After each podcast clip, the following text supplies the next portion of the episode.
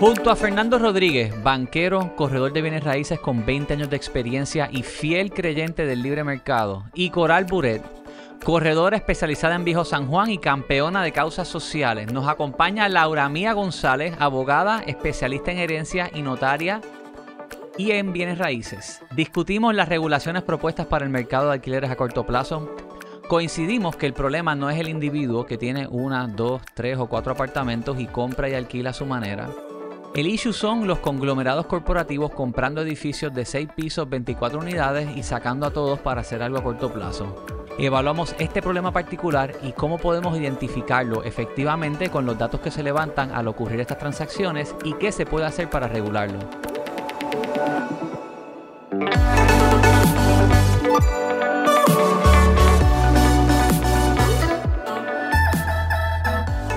Bienvenidos al episodio número 7 del Orbital Podcast. Me acompañan Fernando Rodríguez, Saludos. previamente banquero, ahora corredor de bienes raíces, 20 años de experiencia entre banca y bienes raíces. Coral Buret, Hola, ¿cómo estás? muy bien. Corredora especializada en el Viejo San Juan por sobre 20 años. Y nos acompaña Laura Mía, licenciada, especialista en trámites legales de herencia, de compraventa, ayuda legal. ¿Cómo estás, Laura? Bien, bien, gracias. Aquí tenemos diferentes perspectivas en muchas facetas de la vida.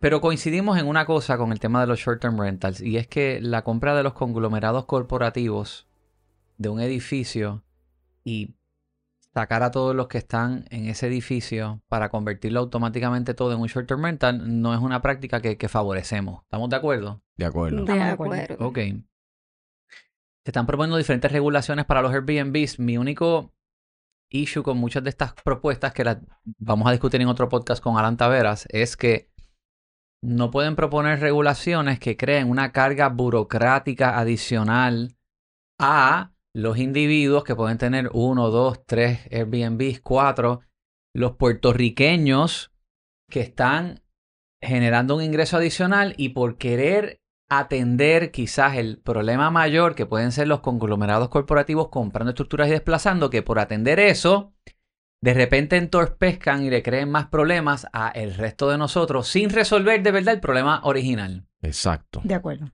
Con el propio Raúl Bartolomé, que le mando un saludo, también coincidió que el problema es este específicamente. Pues lo que yo quiero discutir aquí ahora es cómo se puede identificar mediante los sistemas existentes que tiene el gobierno Caribe, la Jevita Suri de Paquito con la planilla inmueble, eh, el CRIM, cuando se registra una venta, ¿qué se identifica de una propiedad que nos permita a nosotros saber que se vendió un edificio que se pudo haber comprado por una corporación o por un individuo, que by the way, comprar una propiedad por una corporación no necesariamente es malo. Gracias. Eso tiene... Ni es una bandera roja. No, eh, No, es- eso es simplemente parte de una planificación financiera del individuo. que los propios puertorriqueños pueden aprender por qué les puede convenir comprar una propiedad Exacto. a través de una corporación. Pero, ¿cómo podemos identificar una compra-venta de una propiedad, supongamos en Puerta de Tierra o en Río Piedras, de seis pisos que tiene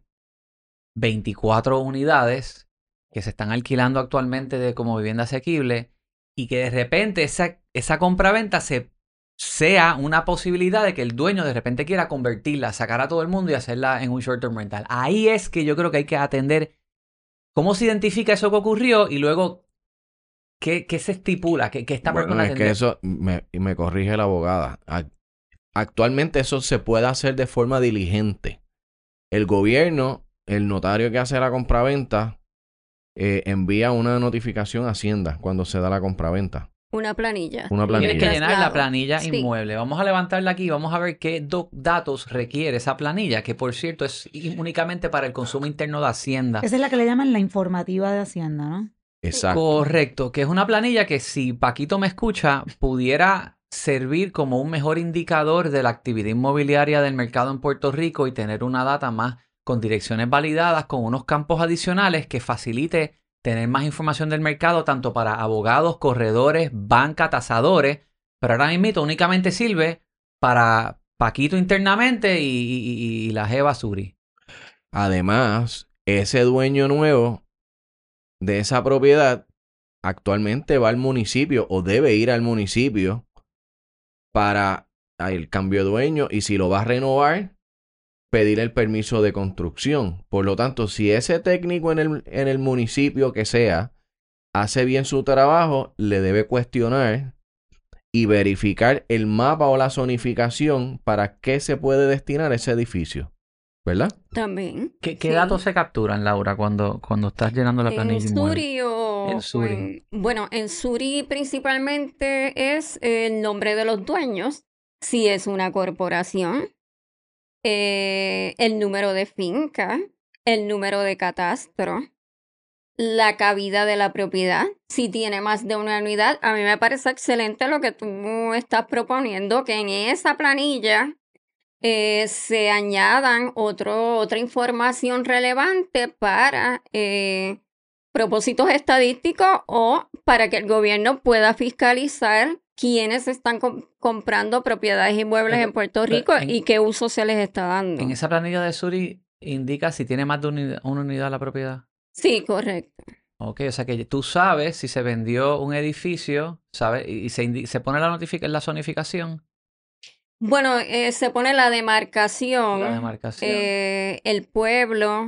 Ok, y, y- y te- y tienes que poner la cantidad de unidades que puede tener el edificio. Si es residencial, tienes que poner 20 unidades. O sea, eso, eso se pone... Bueno, hay que poner la descripción de la propiedad, obviamente, y entonces dentro de la descripción Bueno, de la pero propiedad la descripción aparece. se pone en prosa. Pero la descripción de la propiedad, o sea, de la descripción legal de la propiedad, tú dices. Sí, descripción legal, tomo, folio Pero y, la y descripción número de finca. No necesariamente identifica cuando es un- una propiedad multifamiliar. Por ejemplo, una casa quizás que está dividida en apartamentos. Bueno, depende cuándo se hizo esa inscripción, pero ya eso es otro tema, porque si son inscripciones viejas y después se construyó, pues no te va a aparecer ahí, obviamente. O una casa que se subdividió, Sí, etcétera. exacto. Igual que en el crimen, en el crimen, vamos a terminar con Suri. ¿Te Sí. pide algo más? Bueno, tendría que entrar a la Ve- ve planilla entrando, para acordarme datos, dirección, teléfono. La dirección se valida. La dirección hay que validarla. Hay que validarla. Si no, te da la opción de que la entres así sin, sin Y validarla. ese es el problema. Muchos la entran sin validar y por eso esta data a veces no es tan eh, eh, útil. E- Para- ese eso sería un cambio favorable Claro. con lo que hay actualmente. Ahora mismo, esto- todos estos datos que estamos capturando que ahora mismo nadie los puede utilizar. No los pueden utilizar y, y yo no, y no sabemos si Paquito los, los utiliza. Correcto. Bueno, Paquito sí lo está utilizando para irse ahora detrás de las casas de los, de los, de los mafiosos y Me está da ahí. estrés cuando le dicen Paquito. Porque es de cariño y él, y él, y él lo sabe Lo sabe, es más joven que nosotros. Exacto. O sea, es un- esto es un nene. Coral, me eh, tú has estado viendo datos de ventas en Río Piedra. Háblame de tu experiencia cuando tú levantas la información sobre saber qué se vendió. Tú, tú te has tenido que ir a Río Piedra para entender lo que se ha vendido, si, si cumple con... eh, Estamos aquí nosotros queriendo Claro. regular la, la venta de un edificio que, de seis pisos con 24 unidades y, lo está comprando Wilton y Wilton va a votar a todo el mundo y queremos enterarnos Claro, para, para... Ok, pa- para dar un poco de contexto, en Puerto Rico, y, y Fernán, yo sé que tú sabes de esto, es bien difícil en Puerto Rico conseguir data de propiedades vendidas. ¿ok? ¿Por qué? Porque en Puerto Rico no se utiliza, no se ha utilizado históricamente un MLS, MLS. por ejemplo, Exacto. donde todo corredor de, de bienes raíces en Puerto Rico tiene que estar afiliado a, los- a la Asociación de Realtors, por ende tiene que usar un MLS, por ende todas las ventas se registran ahí. Yo no sé cuál es el porciento, pero es bajo. Es bien bajo. Está creciendo, pero es bajo. Habiendo dicho eso, eh, los, sistemas de comparables como Tasamax, como Puerto Rico E, como, como lo que sea, eh, no necesariamente, eh, o sea, que yo, eh, reciben la data de la banca. En el caso de un condominio, ah, pues te dice condominio tal, apartamento tal, pues ya tú sabes lo que es. Pero en el caso de Río Piedras, Puerta de Tierra, que es lo que estamos hablando, un ejemplo, dime qué es Barrio Río Piedras, número de finca 5509, solar 150C. Entonces, cuando tú entras a ver la, la escritura de la finca 550 de esto, pues tienes que abrir la escritura, darle para abajo, primera página, quién compró, quién vendió, vendió un Inc. y compró otro Inc., un tal Guzmán. Y la finca dice urbana, solar 150C del plano de urbanización de la finca principal de la sociedad protectora de donde se segrega y situado en el costado norte de la calle Las Delicias, que by the way no existe, porque ahora se llama de otra manera, o sea que hay que investigar cuál es la calle Las Delicias. Con una cabida o área horizontal de tantos metros cuadrados, cuyas dimensiones y colindancias son las siguientes. Solar rectangular de 10 metros de frente, por 50 metros de fondo, el extremo este de su línea. O sea, no te dice cuál es la propiedad. Entonces, ¿qué yo tengo que hacer? Bueno, pues entonces tengo que ver ah, dónde está el catastro. Vamos a buscar el catastro para buscarlo Sí, por el por catastro. eso- Que no le puedo dar copy-paste. Entonces, tengo que ir para adelante y para atrás entre el, el, CRIM. el, el CRIM o el geolocalizador con el de esto. Entonces, ah, míralo aquí. Ok, bueno, pues entonces deja ver qué tipo de propiedad. Aquí no me dice si esto es una casa, si es un edificio comercial, si es un multifamiliar, si es un solar vacío. hay manera de saber. salvo cuando logras identificarlo en, en Google Maps, Claro. vas, Bueno, lo, lo, tienes espérate. que ir lo logro- físicamente para validar. Tengo que, exacto, Google Maps, déjame ver, te voy a decir el año, porque a veces en la esquinita te dice Exacto. de ese mapa en particular, eh, y de repente tú ves una propiedad que está toda chava y cuando tú vas te das cuenta, ah, no, no, espérate, esto lo arreglaron, o mira, está peor de lo que estaba en esa foto, Sí. porque después de esa foto pasó María y después todo lo demás que sabemos, o sea que hay que, o sea, con tan, tú no puedes hacer esto de, la computadora, no hay manera, Es no hay campo- manera en el es mundo. un- es- es A mí me toma identificar una sola propiedad son varios minutos, sin contar tener que montarme el carro e ir a ver la propiedad. Y quizás como ya yo he pasado varias veces, digo, ah, espérate, esta, ya tengo fotos de la casa, ah, pues, ah, no, esta es esta. Exacto. O sea que lo que quiero decir es que eh, no, no, digo, yo nunca he llenado la, la informativa de Hacienda, la- o sea, de, de verdad que ni siquiera la he mirado con detenimiento. Pero supongo, del, yo he estado en 20.000 cierres, tú también, pues, ¿qué, ¿qué data se presenta en el cierre? Pues la escritura, que muchas veces el notario ni siquiera sabe lo que se está vendiendo. Estoy de acuerdo. Yo Y es no, no estoy que criticando, es que es, quiero, es la quiero verdad. hacer una verdad. eh, sí es verdad lo que estás diciendo, estoy de acuerdo contigo. Para la persona, el ciudadano que va y busca y hace búsquedas, tiene que ir al CRIM, al registro demográfico, al mapa interactivo de la Junta de Planificación, que también tiene mucha información.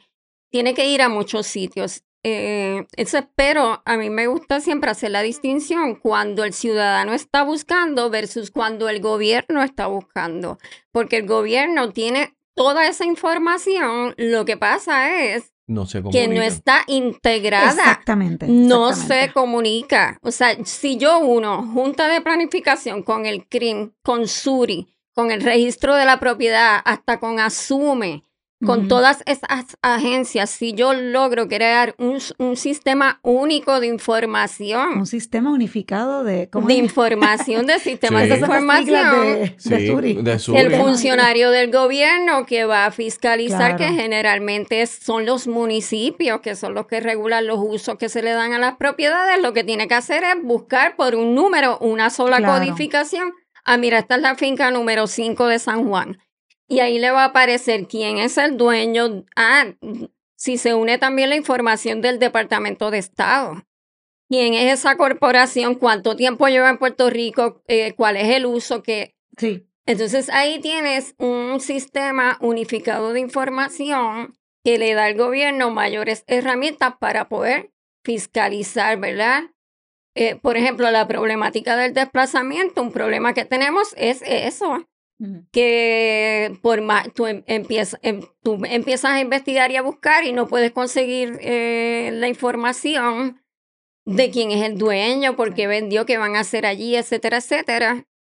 No, y que muchas veces no se sabe ni siquiera si la propiedad está alquilada o no.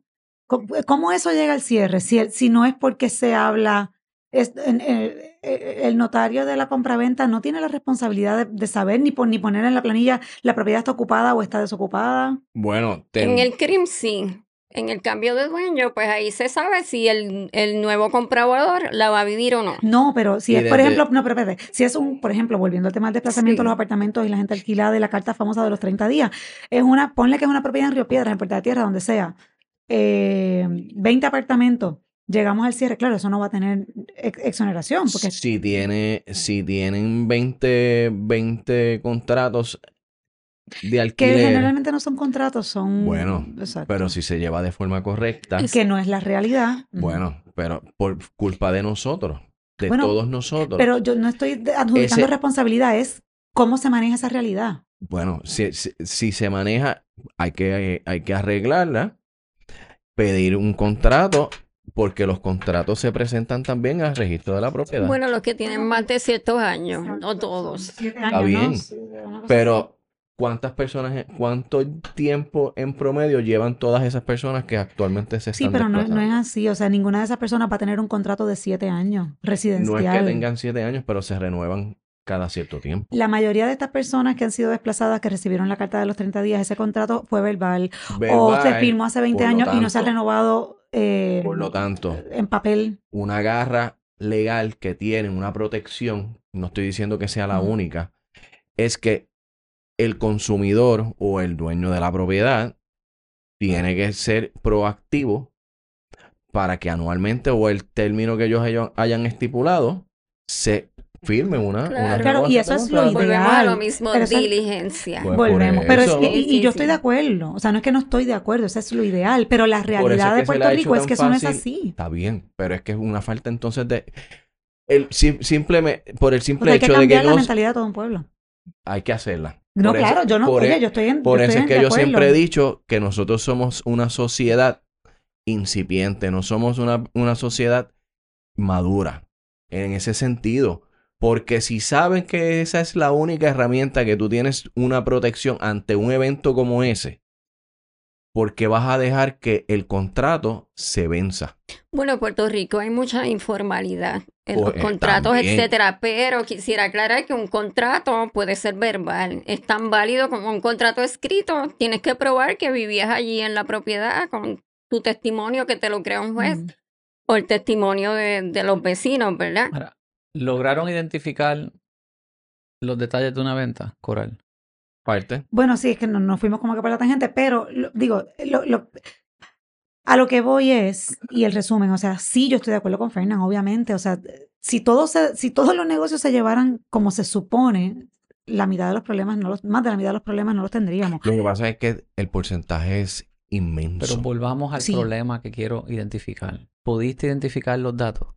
Bueno, no, hablé de que, o sea, eh, todo el, todo el background que estaba dando es que en Puerto Rico no hay un sistema Correcto. que recopile todos los datos No lo de, hay. de la- Ahora, de lo que se ha de vendido. lo que, de lo que tú levantas y tú tienes lo- una tablita de Río Piedra. Bueno, Tú, Pero, tú has claro. identificado ventas de edificios en Río Piedra. claro, yo los tengo todos anotados en una tablita. Y no, y- y- pero no necesariamente sabes de la tabla que tú has levantado, tú no sabes los detalles de ese edificio. Bueno, yo sí lo sé, pero es porque yo soy psycho y me meto No, en y ha- cuanto y hace exacto, una- y hago una- todo un Una research. asignación de campo que pero no que todo no es algo que tú puedes hacer de la computadora, es algo que implica hacer un cross-referencing con distintas plataformas, que si el catastro digital, que si el mapa de la Junta de Planificación, el Departamento de Estado del Registro de Corporaciones, para saber quién está detrás de la corporación que compró, que muchas veces es la secretaria o al- cualquier persona que firma que no necesariamente es un agente de la y corporación. en todo esto que haces no tienes todavía el dato de la cantidad de unidades no que pueden haber en esa no hay manera de saberlo, a menos que me monte en el carro, vaya a y dé la vuelta después de que logre identificar la dirección actual, que no es necesariamente la descripción registral. Ahora, con unos esfuerzos no muy grandiosos y no son millones, como muchas veces pasa que votan millones en contratos de tecnología, con unos esfuerzos puntuales, con la gente correcta, mucho de esto se pudiera hacer accesible y disponible. Y esa información se puede tener para identificar, igual que están identificando, Paquito estaba queriendo ver las ventas cash y hizo un mapita en el, todas estas ventas cash y, y- dime. No Yo vine en paz hoy. Coral, no te rías. Pero, pero es que Sí, no, no. lo por comprar que- una casa cash no eres un criminal y, y- y se fue por ese lado, pero vamos a hablar ahora de algo tangible. Aquí este problema específico sí se puede atender Hoy. se puede atender hoy identificando pues el tipo de compraventa, la cantidad de unidades y qué se vaya a hacer con esa propiedad. Ahora, una vez identificamos que, se, que Wilton compró una propiedad en Río Piedra de 6 pisos de 24 unidades, ¿qué es lo que se recomienda que se pueda o no pueda hacer con eso? O sea, esta persona la compró, hay unas personas que viven allí, la propiedad está quizás cayéndose en canto. ¿Qué es lo, qué es lo que se propone? Bueno, yo creo que eh, se trató, y yo no sé si esa fue la intención, en uno de los cambios, y aquí eh, Laura me puede corregir, em, uno de los cambios que se le hizo al Código Civil, eh, que era lo que antes siempre se decía, venta, quita, renta, pues ya eso no es así. Venta, tumba, renta. Exacto, eso ya no es así. Necesariamente automáticamente, o sea que una compraventa no termina automáticamente un contrato de renta existente, Exacto. pero tampoco es una protección para el inquilino, porque no, eso no, aquí, es donde te pido que me rellenes, porque me, me ha pasado antes del código, del cambio del Código Civil y después del Código Civil. Pero lo que estábamos hablando ahorita, si el edificio objeto de la compraventa, que tenía los 20 eh, apartamentos con 20 personas que llevan ahí años de años pagando lo que sea que paguen, con contratos que nunca se renovaron, o sea que técnicamente están mes a mes, ese, ese cambio en el Código Civil no sirve, o sea, no, no, no, no, le, no les ayuda en nada a esos inquilinos. Eh, no obliga al comprador a honrar nada. O sea que la carta de los 30 días es legal. No, no tiene nada de ilegal a- al respecto. Pero entonces, ¿cómo uno atiende eso cuando en la compraventa, en la mesa de la compraventa, en ninguno de los documentos que se llenan especifica si esa propiedad está actualmente habitada o no? Claro. Entonces, Bueno, ¿cómo, um, cómo, ¿cómo buscarle la vuelta a esto? Sin crear, como dice Giancarlo, más red tape para lograr algo que ya es bastante burocrático de por sí, pues no, s- yo no, no eh, digo, eh, hay que explorar ¿Qué eso. tú propondrías? Sí.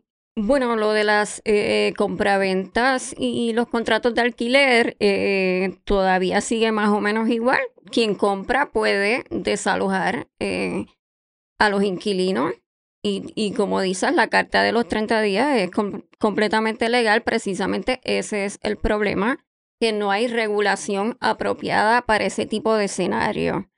Entonces, eh, yo yo propondría, para mí lo más importante es lo de el uso que se le da a las propiedades y en eso los municipios tienen que atender eh, ese asunto. ¿Por qué los municipios? Porque esto no es algo que pueda hacer una regla general. Esto tiene que ser según la comunidad, según el barrio, si es urbano, si es turístico, si es comercial, si es residencial, etcétera, etcétera. Entonces ahí el municipio, mediante ordenanzas, puede regular los usos que se le dan a las propiedades.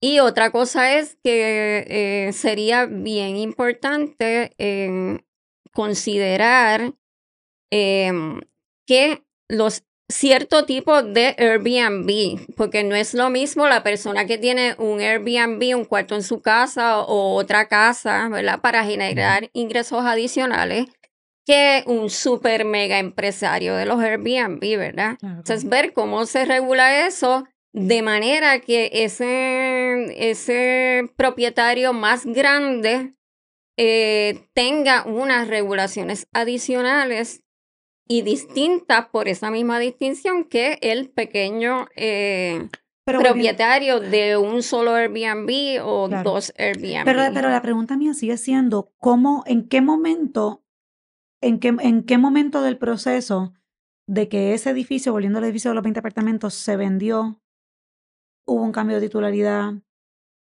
y los, y los, y los ocupantes, inquilinos actuales, recibieron la carta de los 30 días? ¿En qué momento de ese proceso eh, eh, se podría eh, identificar que eso es lo que está pasando?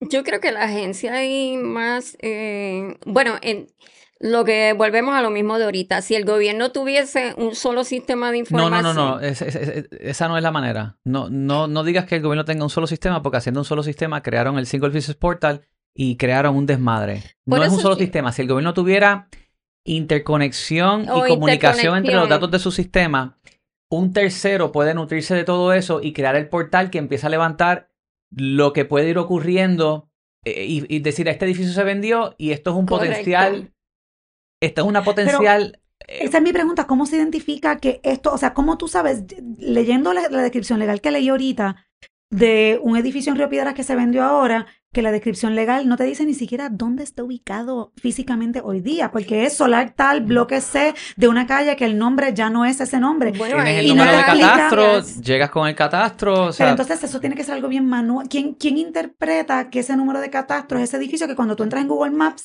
las fotos de antes de María y tú no sabes realmente? mira, honestamente todo esto lo pudiera hacer Orbital y, bueno, ya en, en un futuro si, si Exacto, están los sí, es datos que ahí. hace Ahí lo falta.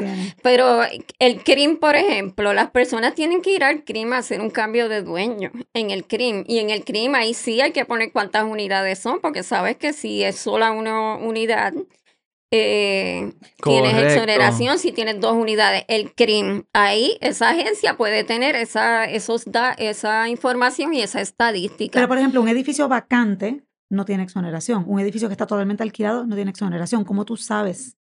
Es que en el cambio de dueño tienes que poner toda la información, eso la tiene el CRIM más, el CRIM tiene un catastro que Sí, tiene la no- cabida. no sé, pero lo- sabe lo por. No, no, no, pero lo que quiero decir no, es que pero eso no te vamos dice a, si está yo estoy o- como que si la agencia funcionara, ¿verdad? Al 100%. Como debe no. ser. Pues mira, tienen un verdad. sistema de catastro, tienen cabida, tienen este cuántas unidades tienen la propiedad, tienen tasadores, tienen personas que visitan barrios. Bueno, volviendo a lo de los tasadores, yo recientemente, el año pasado, eh, tuve que ir al CRIM por una propiedad que heredó mi papá, que nunca se había manejado eso. Mi abuela lo compró, mi bisabuela lo compró antes de que existiera el CRIM y nunca le asignaron un número de catastro. Pues yo fui al CRIM porque me di cuenta de todo y dije, déjame poner esto en orden, asigname un número de catastro. Y en el CRIM me miraron, me subieron los ojos y dice, bueno, eso puede tardar. Y yo, bueno, pues ¿cuánto? ¿Par de meses? ¿Un año? Me dice, no, bueno, primero tiene que ir un tasador del CRIM a tasarla. Y yo, ah, bueno, pues, ¿cuánto tarda eso? Mm. Y yo, pero, ¿un año? Me dice, "Mm, cinco años, seis años, siete años. Y yo, pero, No. oh. Pues mira, tienen que No hay reclutar tasadores más tasadores en el CRIM, reclutar más gente. pero volvemos, eh, eh, eh, es, es a lo que voy. Fernán dice, si esto se hiciera, si todo el mundo lo hiciera correctamente, si el gobierno lo hiciera correctamente, si el CRIM lo hiciera correctamente, si el CRIM tuviera... Mi papá siempre decía, si mi abuela tuviera ruedas sería bicicleta. O sea, no es la realidad. Claro, pero tampoco es la realidad que, Que se si, el- perpetúe. si, si la legislatura legisla regular esto de los Airbnb, Ah, no, no, no. Es lo no, que va a pasar. no. van a, No, no. van a, est- est- están creando, tenemos todas estas instituciones, todos estos procesos que no están optimizados y queremos poner más regulación sobre lo que pudiera funcionar mucho mejor. Vamos a hablar entonces una cosa. Río Piedras no tiene un sistema de rent control como lo que existe en New York City. Ni, ni ningún lugar en Puerto Rico. Ningún lugar en Puerto Rico. Entonces, eso, estamos buscando algo similar a esos fines. Porque si tú eh, vives en un complejo como, por ejemplo, San Rita, que yo tengo amistades que fueron estudiantes que me dicen que las peores experiencias de sus vidas fueron vivir en Saint Rita, Santa Rita. Santa en Rita. Santa Rita. En Río Piedra, ¿tú dices? Sí. Porque Ahora es Saint Rita. Ahora es Saint Rita. Ah, igual no. que Guaynabo City. No, es Santa Es Rita. Santa Rita. Perdón, perdón, es un perdón por el vellón, perdón por el vellón. Este, San Rita. Así me, así me lo dice una, un pasado estudiante, pero ok, llámalo como tú lo quieras llamar. Lo catalogaron como la peor experiencia de sus vidas vivir allí. ¿por qué? ¿Por qué? Porque Yo creo que las mejores experiencias de mi vida bien. se desarrollaron en Santa Rita y en la La universidad. mía también. ella, bueno, ¿hace cuánto tú no pisas ese edificio? ¿Qué tú dices? ¿La universidad? Santa Rita. Santa Rita. Santa Bueno, Rita no, es un barrio, no es un No, es la edificio. urbanización. Exacto, es la urbanización que Es la urbanización, perdón, la Sí, urbanización. hay unas casas preciosas y ahora yo he estado frecuentando mucho Río Piedras en este último año, año y medio, y en Santa Rita me fijé, específicamente en Santa Rita, que todavía hay unas casas espectaculares y muy bien cuidadas. No es la norma, pero hay unas que llaman la atención y tienen... Pero hay un un- condominio allí, creo que ella vivía. Bueno, hay varios. Bueno, el punto es que eh, me he fijado y cuando pasen por ahí, fíjense, hay- de las casas más chulas, tienen como unos, como unos eh, rótulos afuera, como unos carteles que dice, ay, no me acuerdo el nombre, es como que yo estoy, como que yo estoy orgulloso de este lugar, yo estoy orgulloso de estar en Santa, es como que es como un movimiento que se está tratando de dar, yo no sé el back-end de la historia, pero muchas casas chulas bien mantenidas en Santa Rita tienen ese, ese cartel.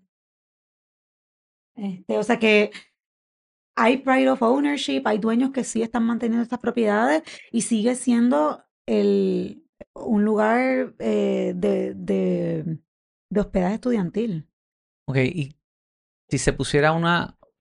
Restringe eso y hazlo rent control para zona estudiantil.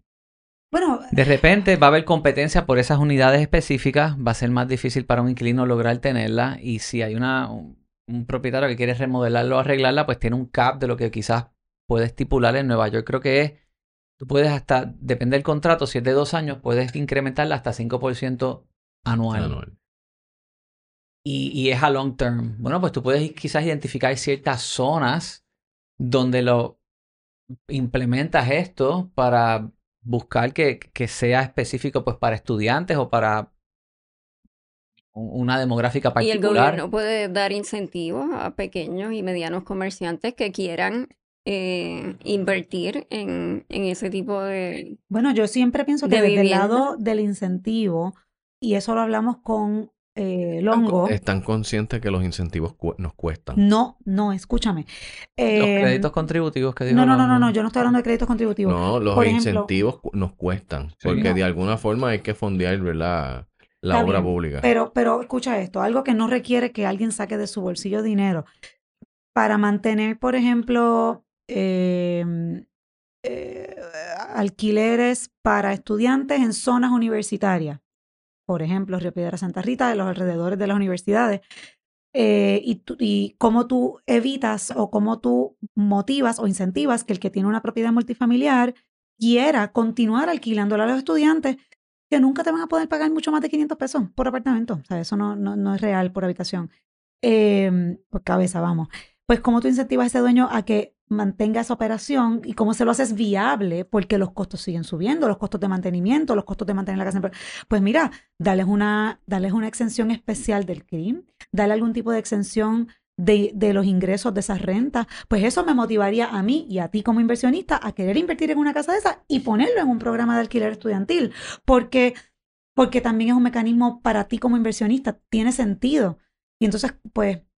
eh, Claro, fome- y fomentamos, fomenta, sí, eh, eso es una y buena... obviamente tienes que, para poder acceder a esos incentivos, tú tienes que mantener la propiedad en condiciones para evitar que estas propiedades se deterioren o que estén alquilando eh, apartamentos en condiciones infrahumanas porque sencillamente no hay otro. Pues no, tú como dueño tienes que mantener esa propiedad en óptimas condiciones para que sean, para que sean, eh, para que puedas acceder a esos, a esos El incentivos. Plan 8 es un ejemplo de un programa gubernamental que le asiste a las personas de escasos recursos a tener vivienda eh, digna, en donde el gobierno invierte, porque el gobierno es el que está invirtiendo y obliga a los propietarios a mantener sus propiedades en, cierta, en condiciones óptimas para poder beneficiarse de ese, de ese tipo de proyecto. Eso es un ejemplo y eso es bien exitoso. O sea, eh, debería ser mayor, ¿verdad? Claro. Por, porque como hay tanta necesidad de vivienda para personas de escasos recursos,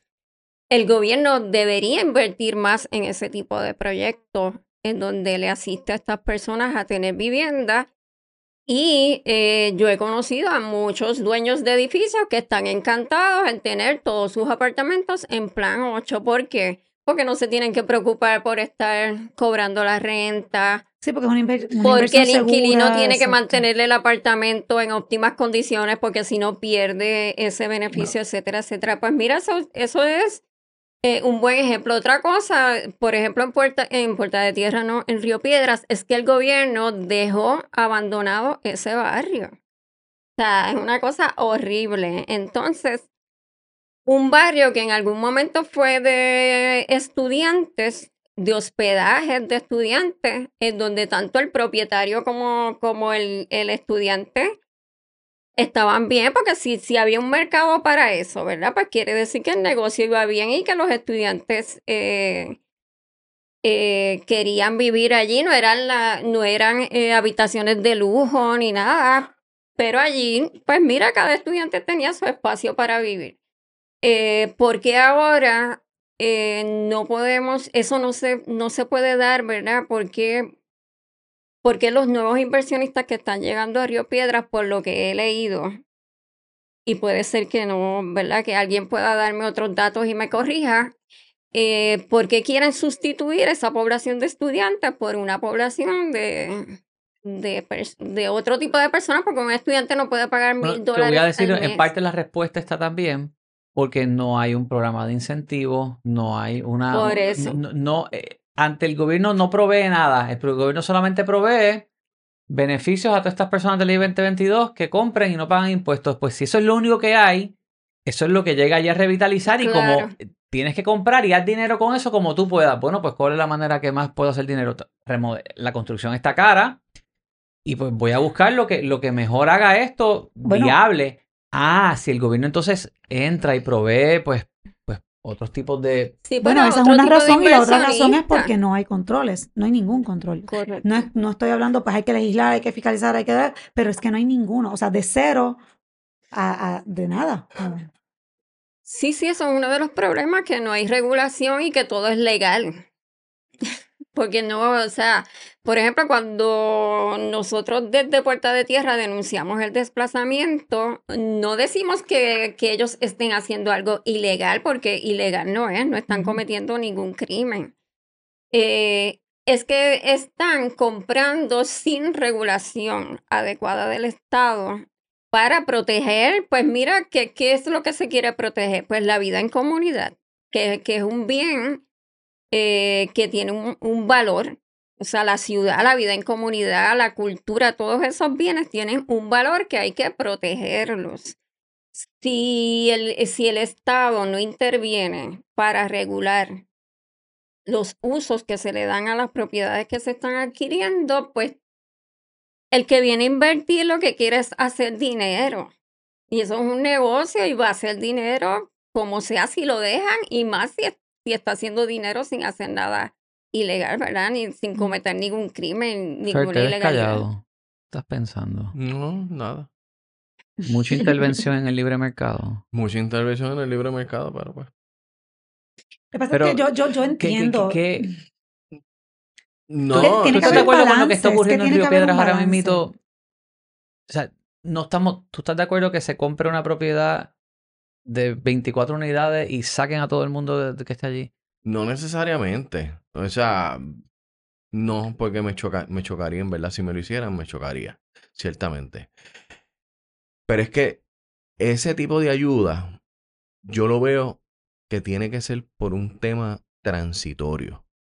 O sea, yo no, yo como, Los estudiantes es como- transitorio. como sociedad, yo me pregunto, me debería preguntar si una persona en un caserío o una propiedad de plan 8 lleva 20 años en plan 8. Yo eso yo lo veo más bien transitorio. ¿Por qué? Porque yo aspiro como sociedad a que todo el mundo pueda generar riqueza y que se conviertan en inversionistas. Porque ser inversionista no es nada malo. Eh, y ganar dinero tampoco es, es nada malo. Aquí se ha criminalizado a la gente que, que compra propiedades en efectivo, este, a, las a las personas que compran propiedades. Y yo creo que debe haber unas paces si queremos echar para adelante como sociedad y, y- y economía. Sí, ciertamente deben haber este, unos programas porque lo he dicho. Creo en la vivienda asequible para ciertos sectores de la, de la población vulnerables. Pero que eso se perpetúe pa- para una persona en particular, ahí es donde yo tengo el problema. Porque eso significa que yo como sociedad o gobierno, como lo quieras llamar, no le he dado las herramientas necesarias para que esa persona pueda echar para adelante. Sí, te entiendo, perfectamente te entiendo. Y, volvemos y a de que hecho, sé que mucha gente, o va a haber X por ciento que no sé cuál es, que no va a poder salir de eso, por las razones que sean. Pero es que se puede. Se puede salir si...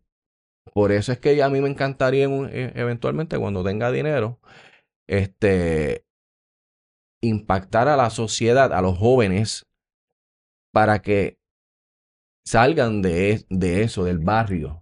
O sea, sí, salir del barrio no es malo.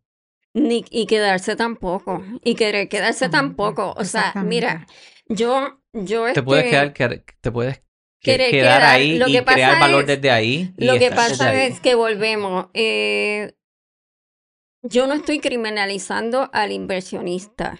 Eh, mi preocupación es con los grandes inversionistas que acaparan el mercado y Porque son como especuladores, eso sí. por eso que son especuladores que lo dañan todo. Por eso es que hay leyes antimonopolio, porque el monopolio está súper comprobado que es lesiva para una eh, economía capitalista que es manos afuera, ¿verdad? El gobierno manos afuera. Pero es que si el gobierno no mete las manos en ciertas instancias, nos comemos. El grande nos va a comer a nosotros, ¿verdad? Entonces, eh, lo otro es que la pobreza sí se ha criminalizado eh, vivir en un barrio pues se ve como algo malo, vivir en un residencial público es algo horrible, pero si buscas las estadísticas del perfil de la persona que vive en residencial público, primero que la mayoría trabaja y paga renta, pagan luz y pagan agua. Es el único lugar de vivienda en donde si no pagas la luz te sacan de tu casa. Porque yo puedo dejar de pagar la luz y vivo con una vela. A mí nadie me va a sacar de mi casa. Pero las personas de residencial público, si dejan de pagar la luz, lo sacan de la casa. Si el hijo, qué sé yo, comete cualquier delito menor, lo sacan de la casa. Entonces, sí se ha criminalizado la pobreza y, y estoy de acuerdo contigo en que el gobierno tiene mucho que ver porque no les da las herramientas a estas personas que están en ese círculo de pobreza, ¿verdad? Que no es porque sean vagos, no es porque quieran, es que nacieron ahí es para que salgan Exacto. de ese, para que salgan de ese círculo, de ese, de ese, de pobreza. Pero eso no tiene que ver con que salgan del barrio. Correcto. Estamos de acuerdo. ¿Verdad? Eso no quiere decir que yo, porque vivo en Puerta de Tierra, por ejemplo, eh, quiero superarme, quiero generar riqueza, como tú dices, quiero tener dinero para invertir también, eh, pero yo quiero hacerlo desde mi barrio. Yo quiero hacerlo con mi gente, con mis vecinos. Quiero, quiero quedarme ahí. Pero y no en todas las comunidades se da eso. Y si Se yo fuera que- a... Es eh, que la persona que se quede en el barrio, que es completamente válido, genere riqueza desde allí. Pero es que también Bueno, el, el- el- el- la- el mayor potencial, o sea, que un ser humano alcance su mayor potencial y desarrollo no equivale a generar riqueza, porque hay Claro. Gente es que, hay no... varias- es que hay varias, es que hay varias formas de hacer riqueza. Y que todas las propiedades sean, no es que las tumben y hagan nuevas en el barrio, pero que estén limpias, que, que estén pintadas cada cierto tiempo, que se, cada cierto tiempo se la jardinería cambie. ¿Tú sabes cuál es la calle más linda de todo el viejo San Juan? La tuya. No, no es la mía. No, esa da para fortaleza. La esquina Tetuán con Cruz. Todo el mundo se toma fotos en las trinitarias que hay allí. Todo el mundo y el que me esté escuchando que ha pasado a tomarse fotos por esas trinitarias sabe de qué estoy hablando. ¿Y por qué allí hay trinitarias y hay árboles, hay robles allí sembrados? No fue el municipio, no fue nadie. Cuando remodelaron las aceras, fue el dueño de ese edificio allí, mi suegro. Él fue el que sembró los robles, él es el que siembra las trinitarias, él es el que taladra las paredes del edificio y en un momento hasta perforó una tubería de agua y empezó a disparar agua al edificio y tuvo que arreglar y taparla. Pero él ha puesto esas trinitarias Esa es una de forma todo. de crear valor. Y Sí, Y pero la gente se toma fotos. sobre Sí, pero eso es pride of ownership, eso no Es- tiene que ver con lo que estamos pero esa hablando. calle está espectacular por el esfuerzo de una persona. Que se Y puede todo- traducir a una comunidad. Tú vas a una comunidad y tú ves, yo voy a Luquillo y veo casitas que las pintan todas de diferentes colores pastel. O sea, individualmente cada persona puede darle valor a donde viven Y eso es creación con, de valor. con mantenerla limpia y hacerle algún tipo de... Está bien, pero yo puedo no- tener un- una calle como Disney, bella, hermosa, y adentro no vive nadie, no, no pasa nada. Y, y- pero entiendo lo que tú dices, porque sí, tener una ciudad bonita es Eso es lo básico. lo es- básico. Pero, por ejemplo, en el caso de Puerta de Tierra, que es el más, del más que puedo hablar porque sé más, sí hay muchos edificios abandonados y la, mayor, la mayoría de esos edificios son del gobierno, del municipio, de la autoridad de tierra. Horrible. Bueno, esa última venta de los 760 mil dólares eran todos Ah, edificios de gobierno. gobierno. Y le queremos dar más responsabilidades al gobierno. No, no, pero No es entonces, eso. segundo, Se han colgado. Cualquier administración, No, le quieren dar... todos los que quieren políticos, que pretenden que legislen para resolver todos los políticos problemas. en este país le han dado un flaco servicio a la población. Todos. Legislando Todos, no nos van todos, a resolver. Todos. Han querido legislar para resolver el problema de los permisos y mira dónde está. Legislando no nos van a resolver los problemas. Bueno, Tiene que haber un balance Últimas porque palabras. eso es eh, Se nos fue un tiempo. asunto de es un asunto, ¿verdad?, del individuo, cómo yo me comporto en la sociedad, qué yo aporto, qué yo hago, cómo yo ayudo, no es quejarse, quejarse, quejarse, y del gobierno también, que tiene una gran responsabilidad en todo esto, ¿verdad? deja abandonar los barrios, eh, no incentiva apropiadamente al inversionista puertorriqueño, pequeño, mediano, que quiere echar para adelante lo de la pobreza no le da eh, eh, herramientas a los jóvenes. Óyeme, ¿y qué, qué porcentaje de, de, la población de Puerto Rico está bajo los niveles de pobreza según Estados Unidos? Piensa, que lo hablábamos esta mañana, la maestra de tu nena en la escuelita, la maestra de mi nena, el guardia de seguridad del complejo donde vive X, el jardinero que trabaja para esa organización, no gana el dinero, no da, y están trabajando y se están fajando. Y en muchos casos están alcanzando su mayor potencial porque esa maestra es una maestra de vocación. Y lo importante que es eso, y no entremos en que están underpaid, todo el mundo está underpaid en Puerto Rico. Porque si tú hicieras el trabajo que tú haces, Fer, en Florida, tú estarías ganando el triple de lo que estás ganando aquí, solamente por el mero hecho de estar en otro lado. O sea que no, eh, tú dijiste algo, no se puede criminalizar la pobreza, ni, ni tampoco pensar que solamente porque no aspira a acumular riqueza, mira, esa no es su vocación, su vocación es la docencia o el servicio público o lo que sea, pero no, no quiere decir que entonces porque no acumuló riqueza no alcanzó su mayor potencial como ser humano, porque es que lo, están viendo solamente por el aspecto económico. No se bueno, pues el aspecto económico es lo que te paga la vivienda. La riqueza no es solamente dólares y centavos, pero tú, puedes lograr la riqueza de muchas maneras y, y, vivir de eso como sea que lo genere. Pero entiendo. Es complicado. Sí. Bueno, hablando sobre... Se nos acaba el tiempo. Tú no quieres que yo termine esto, pero nuestros las personas que nos escuchan aprecian que sea un podcast corto y creo que estamos fuera de tiempo. Pero quiero dejar una noticia. No sé si nos escucha alguien en la autoridad de carretera. Otras personas también han hablado de este tema, con Luis García Pelati, con el urbanista Pedro Cardona, con Raúl Santiago Bartolomé. Implosionar la Valdoriotti. Y tú te ríes, pero calidad de vida a toda esa... Tú hablas de una inversión mayor en una zona donde es una zona más pobre, y ahí es donde yo invertiría para mejorar la calidad de vida a toda esa gente. La calidad del aire, vamos a empezar por ahí, respirando todas esas partículas. Eso es ayudarte a salir de... Eh, y hay una propuesta ahora, se ganaron 1.75 millones para hacer un estudio sobre cómo unificar eso. Y vamos a hacer unas invitaciones aquí abiertas con diferentes personas para hablar de las posibilidades de lo que se puede hacer ahí, pero yo visualizo eso implosionado, soterrado, un parque arriba y... Como en Europa. Excelente, me encanta. Bueno. Y los fondos están asignados ya a la no, No, solo para estudiarlo. Por eso. sale el análisis correspondiente y están en la autoridad de carretera. En la ciudad de Boston se hizo, se llama el Big Dig. Pueden buscar eso. El Big Dig en Boston soterraron toda una autopista e hicieron mejor transporte público, ciclovía. Lo cotizaron en 4 billones. ¿Saben cuánto costó? 14 billones. Y lo cotizaron a 5 años. ¿Y cuánto tardó?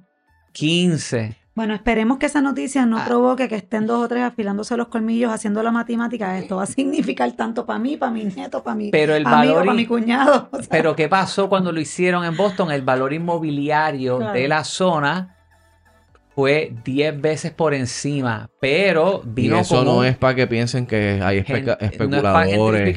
pero vino atado a unos property taxes también para poder seguir pagándolo. O sea que todo va a tener su... Aspiremos a que el menos del 2% se, se robe. Bueno, gracias por escucharnos. Laura, gracias por estar con nosotros hoy. Gracias. Wilton, quédate con tu propiedad de 24 unidades.